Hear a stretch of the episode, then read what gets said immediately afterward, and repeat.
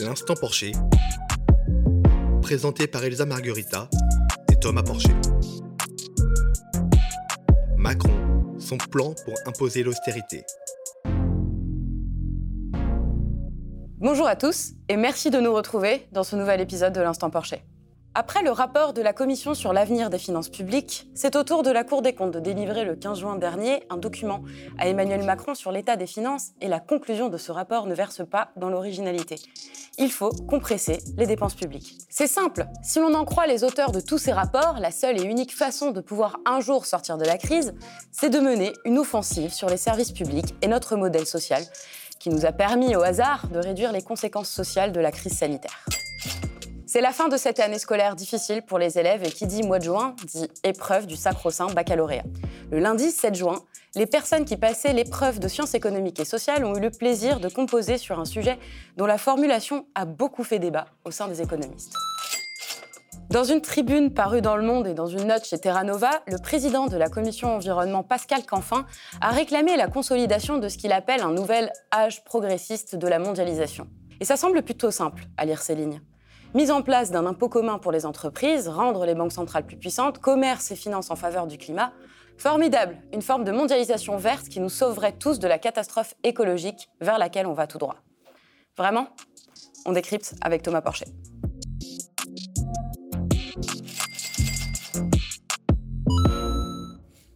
Commandé initialement par le Premier ministre Jean Castex, le rapport sur la stratégie des finances publiques d'après-crise a finalement été rendu au chef de l'exécutif Emmanuel Macron le 15 juin. Comme de bien entendu, ce rapport préconise un contrôle strict et très dur de la dépense publique. Pas urgemment, pas tout de suite, seulement dans deux ans. 2021-2022 doivent être consacrés d'abord à la musculation de l'économie française, à une stratégie de croissance que la Cour propose, euh, et euh, aussi à la sortie des mesures d'urgence dont nous proposons qu'elles se fassent progressivement, euh, parce qu'il vaut mieux le faire honnêtement trop tard que trop tôt.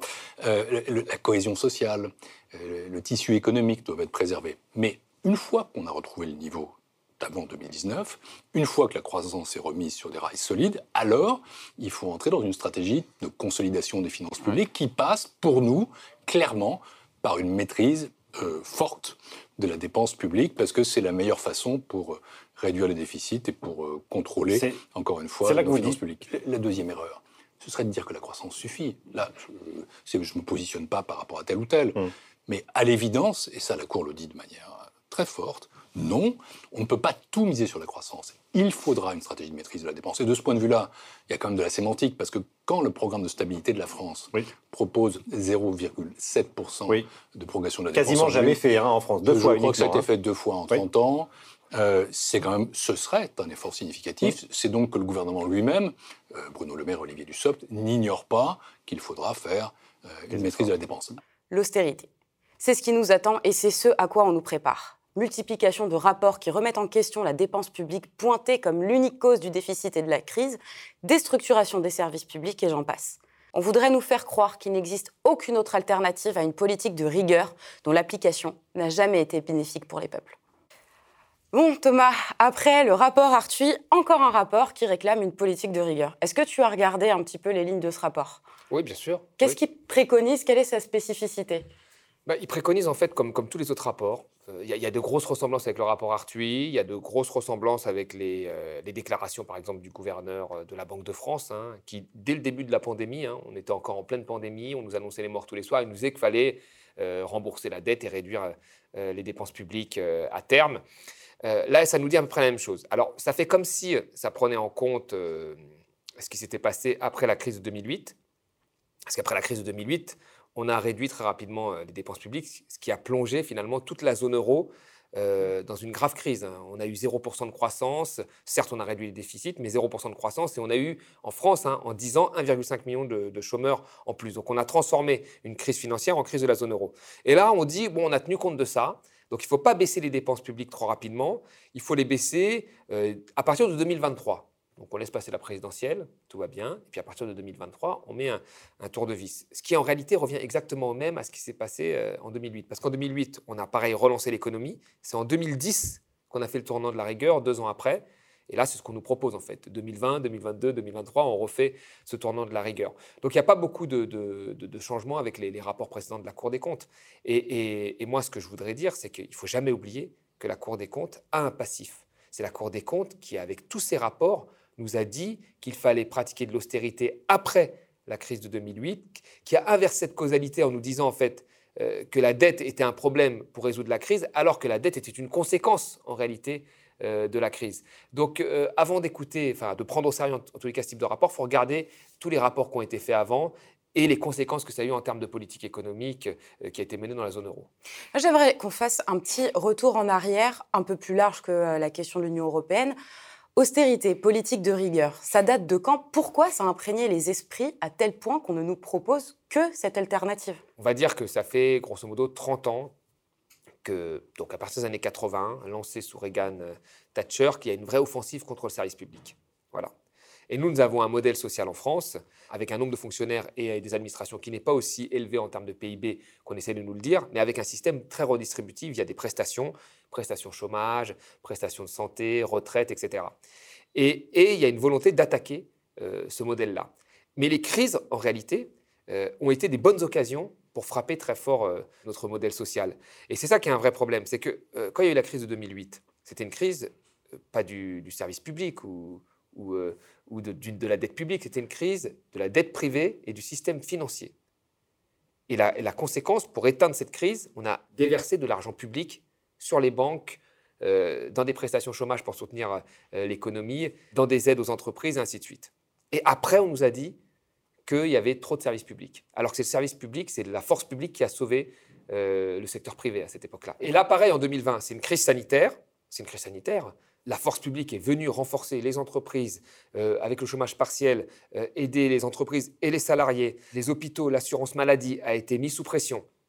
Et, la dette a augmenté, à juste titre, pour, soutenir l'activité. Et là, on va nous dire à la fin qu'il faut finalement couper les dépenses publiques parce qu'il y a eu cette crise sanitaire. Là où, ça va être, où les économies vont être faites, c'est assez euh, inquiétant. C'est très inquiétant. Parce que les économies, elles vont être faites sur quoi? Sur l'assurance maladie. On sort d'une crise sanitaire, on fait des économies sur l'assurance maladie, c'est-à-dire les dépenses de santé. Vous vous rendez compte? Alors qu'on sort d'une crise sanitaire et qu'on a vu la suppression des lits, on a vu le programme de Macron qui voulait économiser 15 milliards sur l'assurance maladie, on a vu les conséquences. Et là, on nous dit de refaire des économies sur l'assurance maladie. Sur les minima sociaux, qui sont les revenus aux plus précaires. Vous vous souvenez le pognon de dingue que Macron mm. disait? Bah, C'est là-dessus qu'on va faire des économies. C'est 1% du PIB, les minima sociaux. Ça concerne 10% de la population parmi les plus pauvres. On va faire des économies là-dessus. Sur les politiques de l'emploi, notamment l'assurance chômage. Alors que là, on a bien vu qu'il y allait avoir, et peut-être que ça, on n'en sera pas encore sorti, mais des millions de personnes qui ont été balancées dans, la précarité et qui ont perdu leur emploi avec le chômage. Et là, à mon avis, si l'activité ne repart pas aussi rapidement que prévu, il risque d'y avoir encore beaucoup de licenciements. Eh ben, on va faire des économies sur l'assurance chômage et sur la politique du logement. Donc en fait, l'effort va être supporté par les plus pauvres. C'est ce que recommande ce rapport de la Cour des comptes. C'est hallucinant. Et selon bah, du coup Pierre Moscovici, évidemment, il va falloir absolument euh, aboutir à cette politique de rigueur. Pierre Moscovici, on le rappelle, dont la famille politique est supposée être de gauche. C'est toujours le même argument, il n'y a pas d'autre alternative. Et nous, souvent, euh, quand on discute cet argument, on nous dit souvent qu'on est toujours dans l'opposition, des vieux râleurs de bistrot. Très bien. Mais imaginons qu'on te réclame ce genre de rapport. Qu'est-ce que tu préconiserais, toi, exactement, pour sortir de la crise? Bon, déjà, je changerai le rapport à la dépense publique. J'expliquerai ce que c'est. J'ai déjà dit, la dépense publique, euh, vous avez pratiquement la moitié qui est des services publics et des dépenses de fonctionnement d'administration euh, avec le, paiement des salaires des fonctionnaires et les consommations intermédiaires des administrations. Cette partie-là est stable en pourcentage de PIB depuis 1978. Donc il n'y a pas une envolée, comme on nous le dit, il n'y a pas des, postes de fonctionnaires qui sont créés à tir larigot. Cette partie, en pourcentage de PIB, est stable depuis 1978. L'autre partie qui a augmenté, ce sont des prestations. D'accord? Des prestations, pourquoi? Parce qu'il y a eu des crises. La crise de 2008, hein, il a bien fallu donner des prestations euh, parce qu'il y a eu la crise sanitaire. Il a bien fallu, heureusement qu'il y avait le chômage partiel. Et aujourd'hui, personne ne se plaint du chômage partiel. Personne. Ou des aides qui vont être données euh, aux entreprises. Personne ne s'en plaint.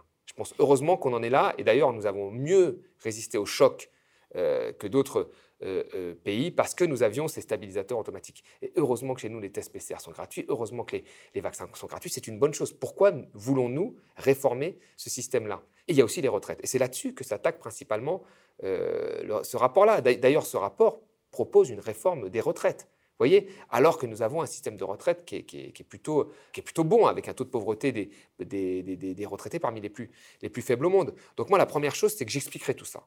Et puis la deuxième chose, on sait très bien aujourd'hui que le plus idiot, c'est de couper trop rapidement la dépense publique.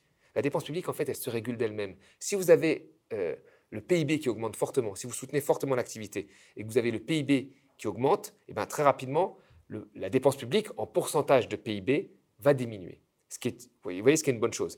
Par contre, penser qu'en coupant dans la dépense publique, ça va euh, faire augmenter le PIB, c'est une erreur fatale. Et c'est une erreur que nous avons fait en 2010. C'est une erreur qui a été appliquée drastiquement à la Grèce. Hein. Entre 2009 et 2015, la dépense publique grecque, elle a diminué de 20%. La dépense euh, en volume, de 20%. On n'avait jamais vu des coupes comme ça. C'est les coupes que recommande l'Institut Montaigne, etc., l'Institut de l'entreprise pour la France. Hein. D'accord?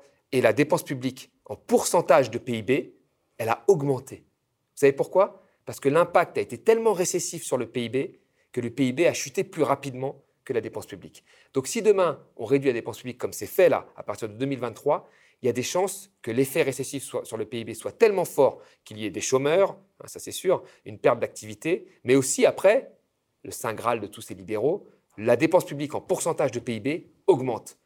Donc ce rapport ne tient pas compte de ce qui s'est passé avant, ne tient pas compte des changements euh, en termes de, doctrine qu'ont eu par exemple des, économistes du FMI comme Blanchard qui ont dit qu'ils avaient sous-estimé les multiplicateurs. Alors on ne tient pas compte des multiplicateurs.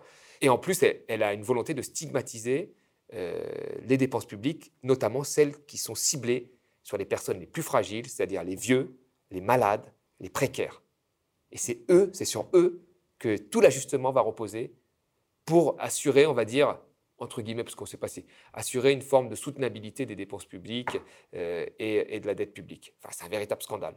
Oui, d'autant qu'aujourd'hui, même on parle de la Grèce, on parle de 2010, mais très récemment, la crise sanitaire, elle a pointé du doigt la dégradation du service public et tous les services publics. Certes, les hôpitaux euh, manquaient de moyens et de personnes, mais euh, l'enseignement n'a pas été capable de, réagir à la crise.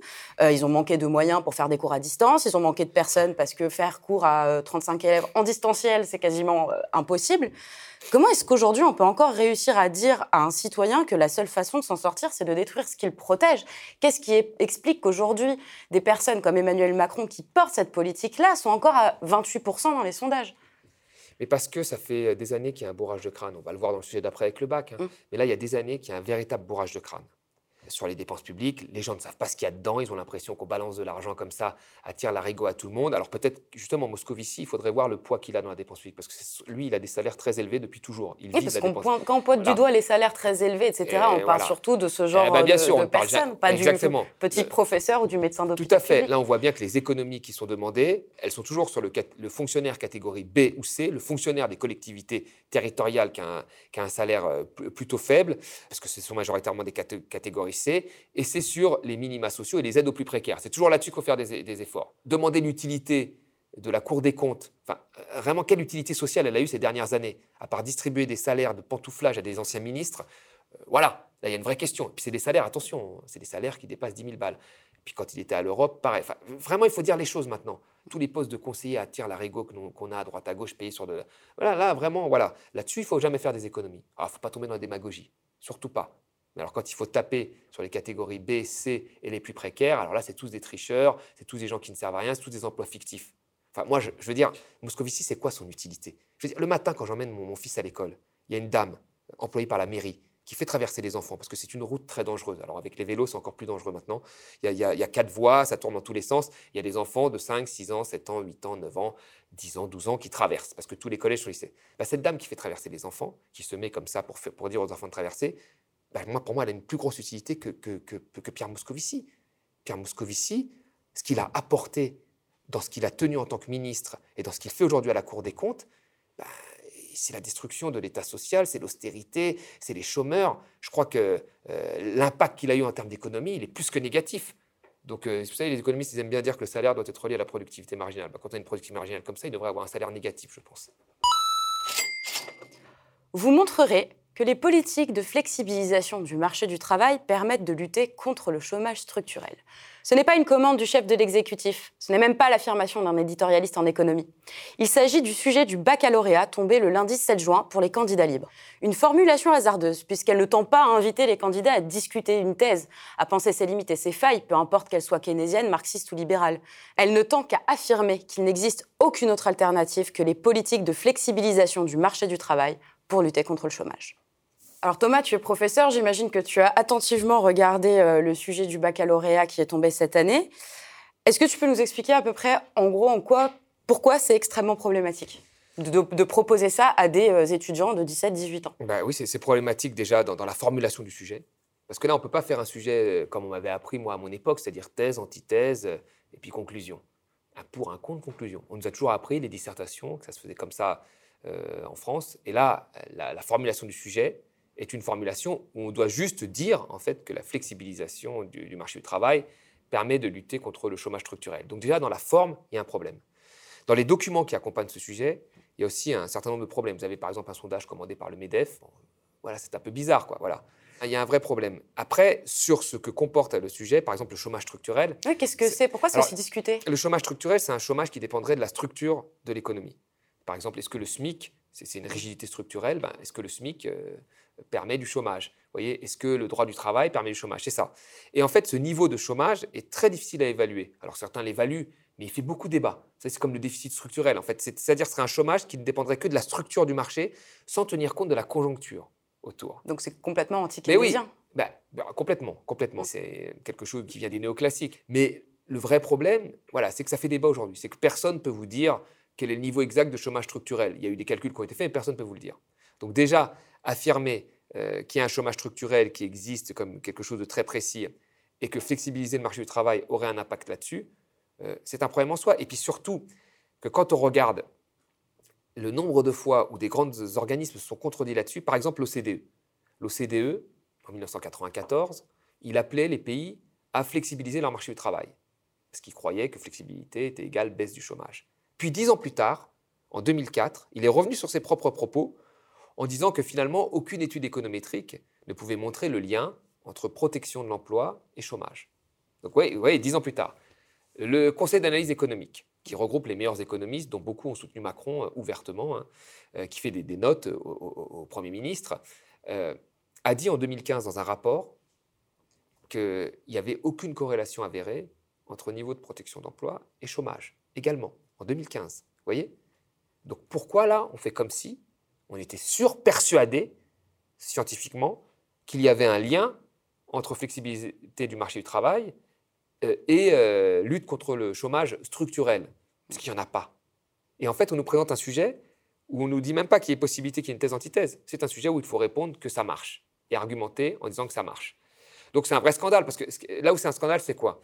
C'est que quand vous êtes jeune, bon, 17-18 euh, ans, hein, vous apprenez ça, vous avez l'impression que la parole de votre prof quand même est importante. Les bons élèves, en plus, plus vous êtes bon, plus vous, vous, apprenez ce, enfin, bien, bien vos leçons. Et il y a un vrai problème, c'est que quand est-ce que va se développer l'esprit critique? Normalement, l'école, c'est un lieu de débat. C'est un lieu de débat. Moi, je pense que c'est un lieu de débat. Et là, en fait, si vous, vous, commencez à, bourrer le crâne de jeunes comme ça et que ça continue après, bah, quand il y aura le débat euh, qui vient souvent aller à partir de, master 2 ou de thèse, bah, les gens ils sont déjà bien, bien formés, quoi. Mmh. Bien formés pour ne pas admettre ou pour permettre le débat vraiment sur des, sur des bases extrêmement euh, marginales. Ou même, mettons qu'ils ne fassent pas d'économie après, partir quand même avec une formulation. Euh, bien sûr. Que la flexibilisation du marché du travail. Bien sûr. Mais complètement. Là, ça va avec le, changement des programmes, etc. Alors, il y a un certain nombre de profs, heureusement, mmh. qui se sont plaints. Hein. Les économistes atterrés, d'autres associations se sont plaints. Mais, euh, le changement des programmes, par exemple, qu'est-ce qu'il y a euh mais Jamais un sujet n'aurait été possible comme ça à mon époque. Il aurait été posé différemment. À la mienne non plus. non, mais il aurait été posé différemment. Euh, un, sujet qui amenait un débat. C'est comme ça qu'on nous apprenait. Là, c'est vraiment un sujet qui est posé de manière unilatérale. voilà, c'est ça la solution. Et maintenant, prouvez-moi et dites-moi en quoi c'est ça la solution. Alors que c'est faux. C'est faux. Concrètement, c'est très faux. Il y a des pays qui ont flexibilisé leur marché du travail, qui ont des taux de chômage très élevés. C'est le cas de l'Espagne. C'est le cas aussi de l'Italie. On ne parle pas dans ce chômage des effets négatifs sur les emplois de la flexibilisation du marché du travail. Honnêtement, euh, vous avez euh, aujourd'hui les contrats zéro hour au Royaume-Uni, hein, tous ces gens qui, qui ont des petits contrats à la journée, à l'heure, sans protection. Vous ne parlez pas, par exemple, de, de, tous les effets en termes de précarité, le fait qu'il y ait une grosse partie aujourd'hui des stagiaires en Italie qui ont plus de 40 ans. C'est encore stagiaire à plus de 40 ans, il y a un vrai problème. Donc ça, on n'en parle pas, vous voyez donc, euh, non, il y a un vrai problème. Il y, a un gros problème. C'est de la propagande. Là, on est dans, vraiment dans de la propagande. Comment est-ce qu'on aurait pu imaginer un sujet qui traitait de cette question applicable à une épreuve de baccalauréat? Qu'est-ce que ça aurait dû être ce sujet qui parlait du chômage euh, et du marché du travail? Le lien entre flexibilité et chômage est une bonne question. Voilà. Mais c'est une question qui amène à un débat. Vous savez, moi, je me souviens de, Philippe Aguillon, qui a, conseillé Macron, euh, qui est un grand professeur à l'Harvard Collège de France, et dans une matinale sur France Inter, on lui a demandé, mais euh, est-ce qu'il y a des études qui prouvent qu'il y a le lien? Il n'a pas réussi à répondre précisément. Il a dit oui, il y en a, mais sans les citer, il n'arrivait pas à être, très précis sur la question.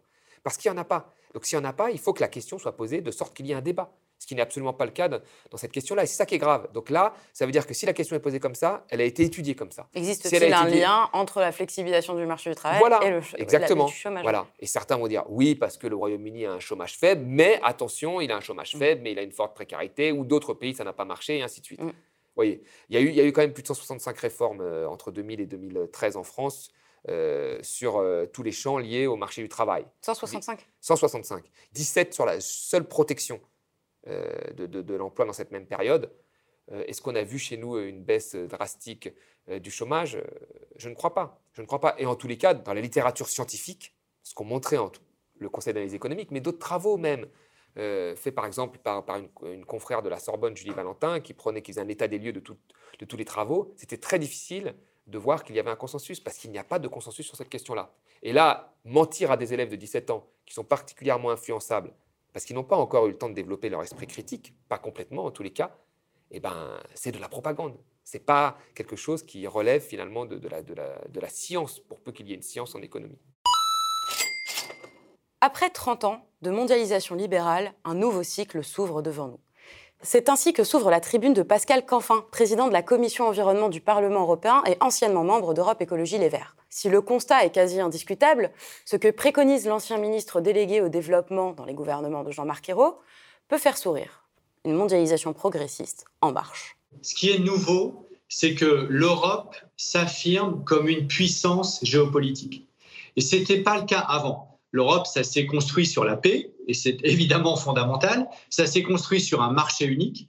Et maintenant, l'Europe s'affirme comme une puissance géopolitique qui est capable de créer du rapport de force quand il le faut. Et d'ailleurs, si nous avons un accord aujourd'hui euh, avec les États-Unis sur l'aéronautique, euh, mm. avec Airbus et Boeing, c'est parce que certes, les États-Unis ont créé du rapport de force, mais ont changé, mais c'est aussi parce que nous, on a répondu et qu'on a tenu bon à 27. Et donc, on est capable de créer le rapport de force quand il faut, par exemple euh, avec euh, la Chine, mais pas seulement, et en même temps de créer, de proposer une vision de la mondialisation qui soit ni la mondialisation néolibérale des années 80-90, début des années 2000, en gros jusqu'à la crise financière, ni la démondialisation nationaliste et non coopérative, qui est celle qui est portée en Europe par l'extrême gauche et par l'extrême droite, et par des régimes plus ou moins autoritaires euh, le reste du monde. Je pense que c'est cette voie-là que nous avons la responsabilité de déployer. Et la bonne nouvelle, c'est un message d'espoir, c'est que nous sommes en train de le faire pour de vrai, que l'on parle finance, que l'on parle commerce et que l'on parle climat, pour ne donner que trois cas concrets. Alors Thomas, une mondialisation progressiste, un capitalisme responsable. Ce serait finalement le capitalisme et la mondialisation, mais avec une petite action publique progressiste, une petite prise de conscience ça et là. Est-ce que c'est souhaitable pour euh, se rendre compte de la crise environnementale vers laquelle on va? Alors, pas du tout. Non, mais pas du tout. Non, moi, je suis assez surpris. J'ai lu cette note, note chez Terra Nova. Je ne suis pas surpris, mais là, on voit oui, vraiment... Terra Nova, euh, qui mais oui, voilà. Déjà, je ne savais pas que ça existait encore. Euh, on rappelle que Terra Nova, c'est ceux qui ont théorisé l'abandon des, classes populaires par le Parti socialiste, hein, qui mm. ont dit qu'il fallait qu'ils se concentrent, qu'ils lâchent les, classes populaires. Donc ça, vraiment... La trahison. voilà, la, la, la, trahison théorisée. Et, et, là, je me rends compte qu'en offrant une, une, note comme ça à Pascal Canfin, et puis alors quand on voit la note, enfin, on dirait une dissertation pour rentrer à Sciences Po. Non mais vraiment, il y a... C'est assez impressionnant. Là, on se rend compte que bon, Terra Nova, c'est la boîte à idées du, macronisme. Hein. Enfin, moi, j'avais pas de doute sur le fait qu'elle n'était pas de gauche. Mm. Mais là, elle est vraiment... Euh, euh, clairement pas du tout de gauche quand on lit la note. Qu'est-ce qu'il propose à peu près là? Bah, bah, Voilà, c'est ce, ce, que vous avez dit. Ils disent qu'il y a une nouvelle mondialisation qui arrive après la mondialisation libérale. Il y a une mondialisation plutôt progressive, avec un capitalisme responsable qui est basé sur une action publique progressiste. Mmh. Alors je vois pas où il la voit. Il la voit dans cet impôt mondial qui a été porté par, par Biden et soi-disant par Macron, selon lui. Hein. Donc il voit ce, ce capitalisme progressiste porté par les États-Unis et l'Europe. Vous voyez? Et il voit aussi la prise en compte du climat, qui est de plus en plus importante, notamment dans les sociétés privées, dans la finance. Et il trouve que voilà, on est à un nouvel âge et qu'il faut encourager euh, ce capitalisme contre les nationalismes. Et là, il met dos à dos l'extrême droite et l'extrême gauche. Oui. Voilà. Et, à un moment, il parle même des, écolos de gouvernement. Donc, je crois qu'il met un tacle à ses anciens amis qui l'ont quand, quand, même permis d'être députés et ministres que sont Europe Écologie Les Verts. Donc moi, je pense qu'à un moment, il va falloir aussi qu'à Europe Écologie Les Verts, enfin c'est une petite parenthèse, on réfléchisse, parce que je crois que c'est le parti qui a offert le plus de ministres et de députés à Macron. Ce qui veut dire quand même beaucoup de choses.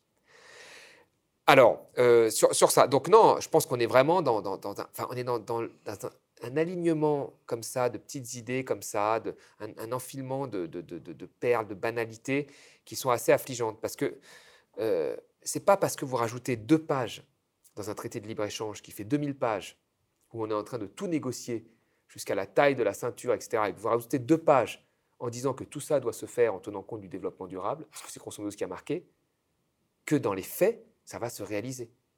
C'est ça, lui. Lui, il dit, ah oui, c'est bien maintenant, dans les traités de libre-échange, il y a des pages sur le climat et le développement durable. Mais c'est pas pour ça que ça va se réaliser, il faut qu'il se réveille là. C'est-à-dire que la, COP 21, par exemple, il parle beaucoup de l'accord de la COP 21, c'est un succès. Bah, c'est un succès, oui, parce que plutôt diplomatique. Tout le monde a signé. Mais combien de pays ont respecté l'accord? Dizaine, quinzaine, pas plus. Le reste, ils s'en foutent. il voit dans son projet. même dans l'Union européenne. Mais ouais. Il voit dans son projet quelque chose de révolutionnaire. Qu'est-ce qui, qu'est-ce qui est révolutionnaire s'il nous dit finalement on va faire exactement pareil, mais en se disant attention, il y a une crise climatique? Ben, Ce qu'il voit révolutionnaire, c'est que maintenant, dans les grandes institutions, dans les traités de libre-échange, on parle du climat.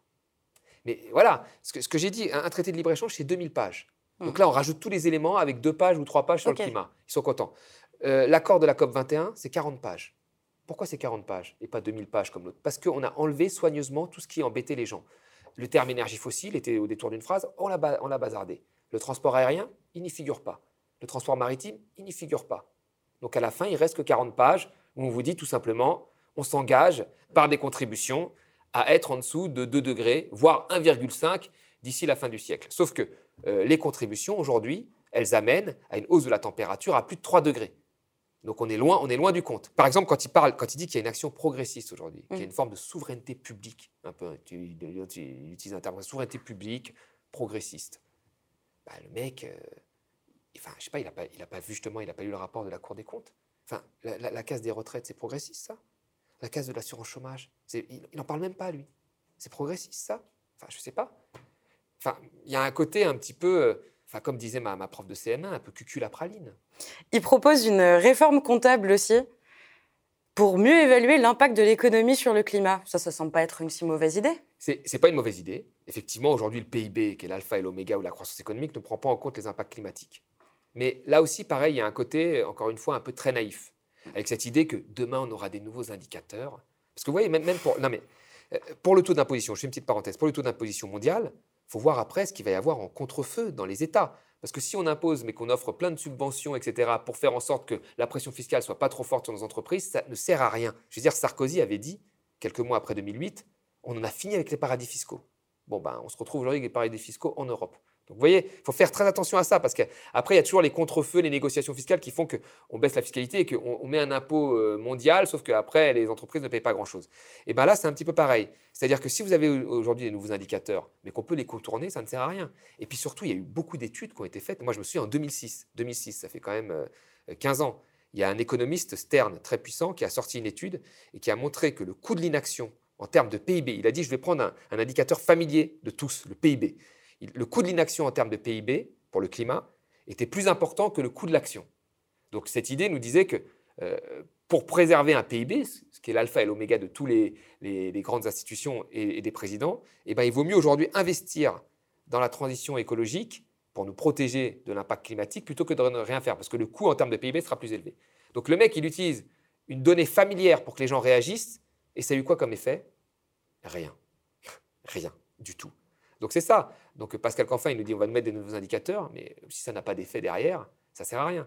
Donc pareil, on a l'impression d'être dans un, dans un débat à l'Institut Veblen. C'est-à-dire, c'est bien, c'est théorique, c'est marrant, ça fait plaisir à des gens. Mais après, concrètement, mm. euh, l'application, les effets sont là. Les effets, je veux dire, on a suffisamment de données, on a suffisamment de preuves pour montrer que l'impact climatique est là, sous nos yeux, y compris chez nous. Et on le voit bien en ce moment, avec les, températures que nous vivons.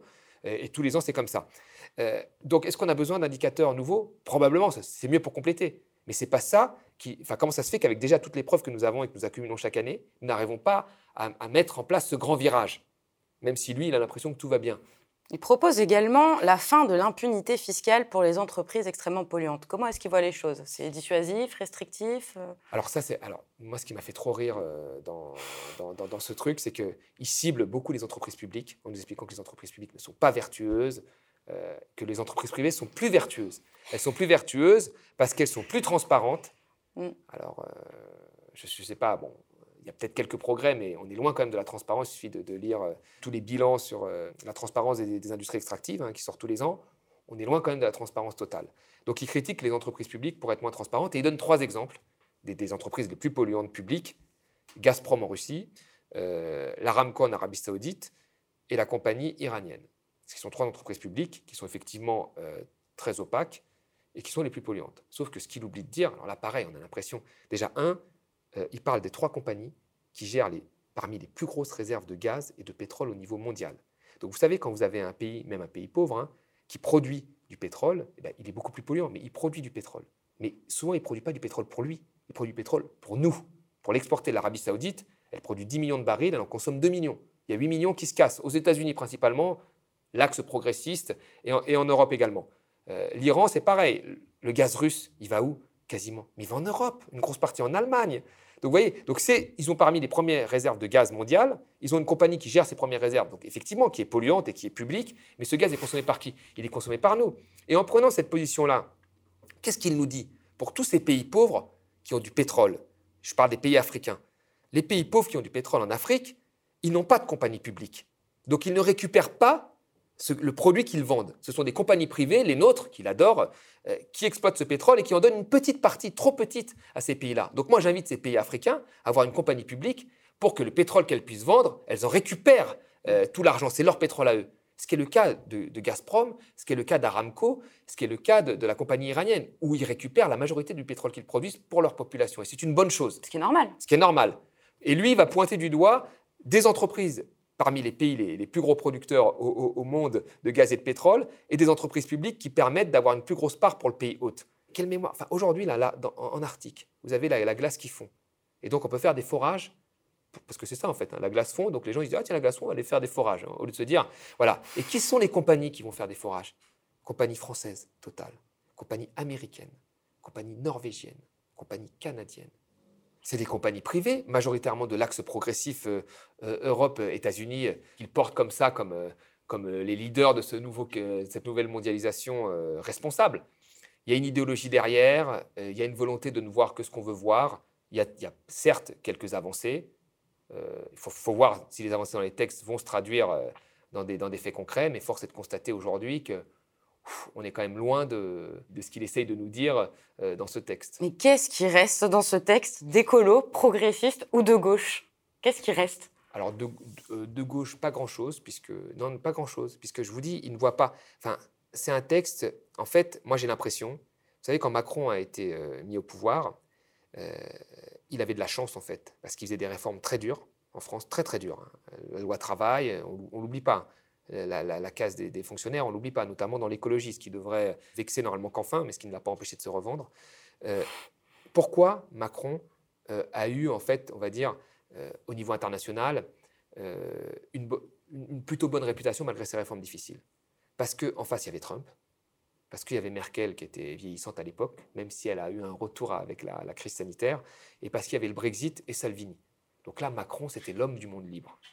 Maintenant qu'il y a Biden, qui est beaucoup plus progressiste que Macron, mais beaucoup plus progressif que Macron. Vous voyez, maintenant que Salvini a été écarté et qu'on est retourné aux progressistes qui ont mis l'Italie dans, dans, l'état où elle est aujourd'hui, bon ben, il faut, on peut, Macron ne ressort plus finalement autant qu'avant. Et puis Merkel a plutôt bien géré la crise sanitaire en Allemagne. Macron ne ressort plus aussi, aussi beau qu'il l'était au départ.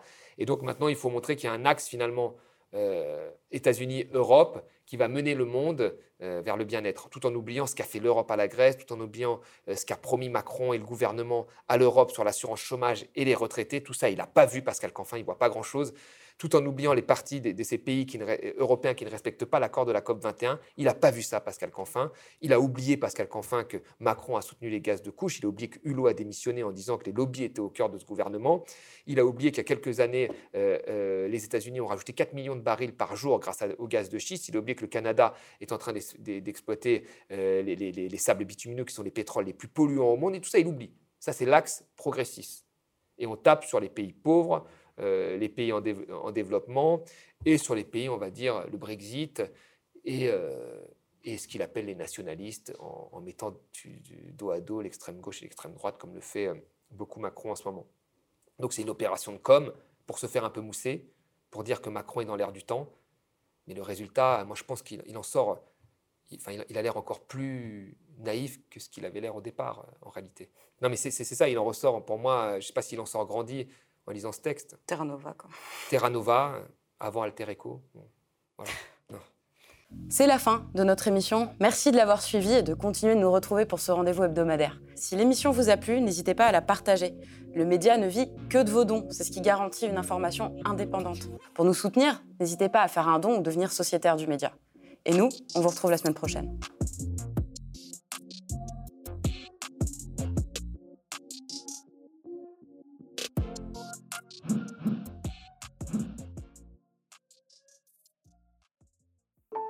Le média devient une coopérative, alors pour garantir son indépendance, n'hésitez pas à devenir sociaux et à nous soutenir sur le mediatv.fr. Et pour ne rien rater de nos contenus, abonnez-vous au podcast.